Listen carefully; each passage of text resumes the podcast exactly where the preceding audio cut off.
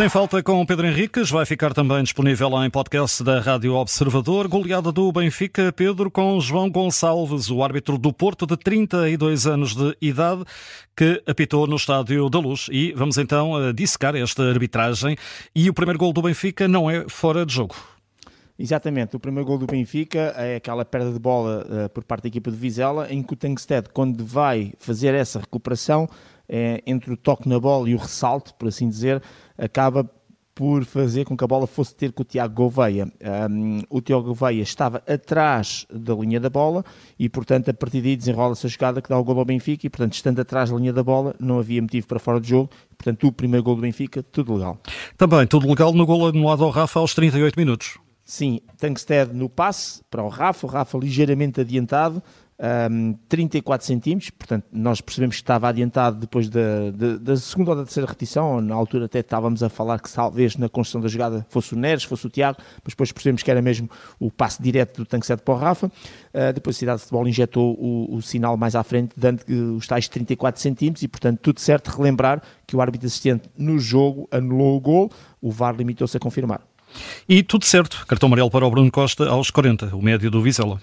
Sim, é no corredor direito do ataque do Benfica, sobre o João Mário, uma entrada negligente, a rasteirar o jogador do Benfica e bem o árbitro a puxar aqui da respectiva cartolina amarela. Já para além dos 45, o Benfica volta a marcar o quinto gol, o Rafa, e aqui não há fora de jogo. Certo, uma vez mais Tankstead a fazer a assistência, o passe, e no momento do passe o Rafa estará ali no limite, mas depois com a imagem parada eh, percebemos que não está fora de jogo curiosamente, porque este foi o último lance do, da primeira parte e terminou, acabaram por nunca se ver de linhas, nem os centímetros da, da legalidade do, do, Rafa. De qualquer maneira, perante a imagem, percebia-se que o gol era legal e isso é que é o mais importante. Boa decisão da equipa de arbitragem e, obviamente, que o VAR confirmou isso, senão não teria dito ao árbitro para uh, dar reinício ao jogo, que praticamente foi assim que deu o apito, bola jogada por dois jogadores do Vizela e terminou o jogo. A primeira parte, a primeira parte. E vamos à segunda. A segunda parte com quatro situações, a primeira das quais um amarelo para o Anderson, no central do Vizela. Sim, é ali à saída do meio campo, uma bola metida pelo corredor direito do ataque do Benfica. Uh, Tankstead poderia ficar numa posição bastante privilegiada, embora a mais de 50 metros. É relembrar que da linha do meio campo à linha de baliza são 52 metros e meio. Portanto, aquilo foi ali um metro, sensivelmente, a linha. Portanto, estava a uma distância de 53, 54 metros da baliza adversária. Portanto, não é a chamada clara oportunidade de gol. Uh, é entre o comportamento incorreto do jogador que joga a bola com a mão pode-se considerar um ataque prometedor que ele corta, uma jogada de perigo, porque na prática e na realidade uh, o Tankstead, entre aspas, isolava-se ali pelo corredor, embora com outros jogadores depois do Vizela a poder discutir, mas é sobretudo, uh, no meu ponto de vista, mais enquadrado naquilo que é a falta tática. Portanto, o objetivo é matar a jogada, destruir uma possível saída em contra-ataque com algum perigo e por isso o cartão amarelo impõe-se e foi bem mostrado. Também amarelo para o Essende, o avançado do Vizela aos 59, também aqui Sim, bem é dado. Aquela Exatamente, é aquela situação que nós temos vindo a falar, que os jogadores quando saltam têm que ter algum cuidado na maneira como, levantando os braços e usando os cotovelos, o braço, a mão, uh, quer no momento ascendente, quer sobretudo no momento descendente, muitas vezes para proteger também o espaço e conquistarem esse espaço e ganharem a bola, normalmente de cabeça, acabam por acertar na cabeça, no rosto, no pescoço do adversário. Sabemos que isto é uma prática que a FIFA tem vindo a pedir para ser erradicada e para se erradicar este tipo de comportamentos é, é, é, por isso que se usam os cartões amarelos ou vermelhos, neste caso bem o amarelo, porque é a tal entrada, braço aberto, a acertar com o cotovelo, neste caso na cara do Otamendi, e por isso o cartão amarelo bem mostrado. E ele não é propriamente pequeno, 1,92m. Minuto 70, o tal penalti cometido pelo Morato. Sim, e bem assinalado, é aquela situação típica do jogador que está em situação de ataque, neste caso o Tomás Silva, que faz a finta, digamos, para dentro, portanto inverte de forma rápida o seu movimento, e o Morato, na tentativa de jogar a bola, estica a sua perna direita e com o pé toca ali na zona da canela do Tomás Silva, derrubando.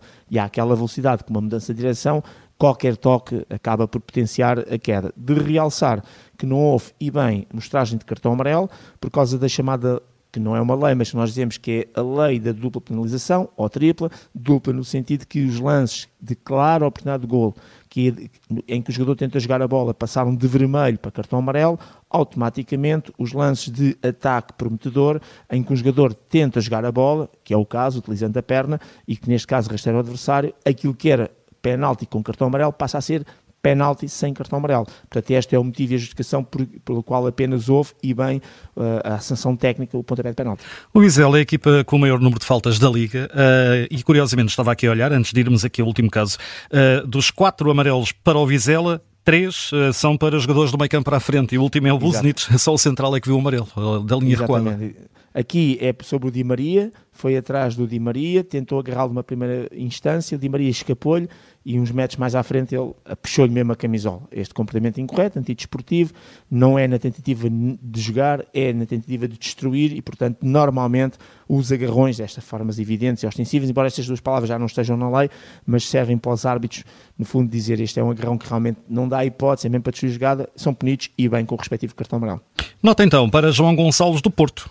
Olha, 23 faltas, um número de faltas relativamente baixo, mas também a intensidade do jogo cresceu bastante e, portanto, não, não houve grandes duelos.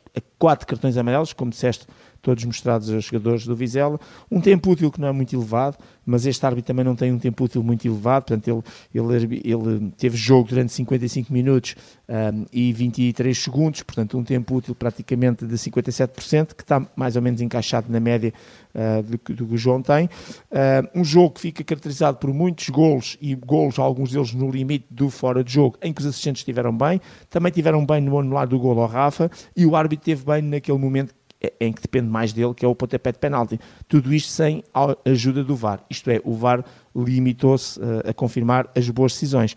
O jogo foi fácil, é um facto, o árbitro não tem culpa e em, quando há jogos fáceis em que as equipas de arbitragem estão bem, eu normalmente dou esta nota 7 e é isso que vou manter hoje em termos de coerência. Nota 7 para João Gonçalves, mas ainda vamos falar e tem a ver o explicar do porquê do Exato. Benfica estar a jogar 70 horas após o início do jogo com o Toulouse. Sim, até porque na comunicação social, e depois eu tive o cuidado de pesquisar quando na altura me colocaram essa questão no, no direto no Rádio Observador, à qual eu disse que estaria a partir de tudo bem, depois passado um bocadinho pedi para intervir e expliquei no direto o que é que se passou, ou o que é que se passava, porque depois fui ver alguma comunicação social que eh, não estava correta na maneira como estavam a abordar eh, o caso. Estavam a dizer que praticamente é, é possível reduzir essas 72 horas se ambas as equipas estiverem de acordo. Não é bem isto.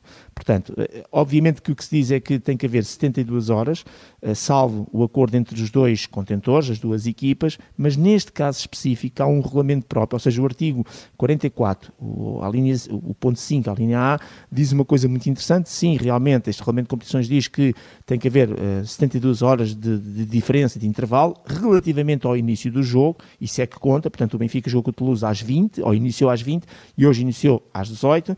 Mas depois tem uma coisa específica que diz: quando há sucessão de jogos de quinta-feira para domingo, isto é que é o curioso deste artigo ou desta linha, que é especificamente de quinta para domingo, não é de quarta para sábado, é de quinta-feira para domingo. Um, se houver essa sucessão, o intervalo uh, tem que ter pelo menos de 68 horas. E aqui então é que encaixa estas ditas 70 horas. Mas com esta condicionante, é preciso que seja uh, expresso.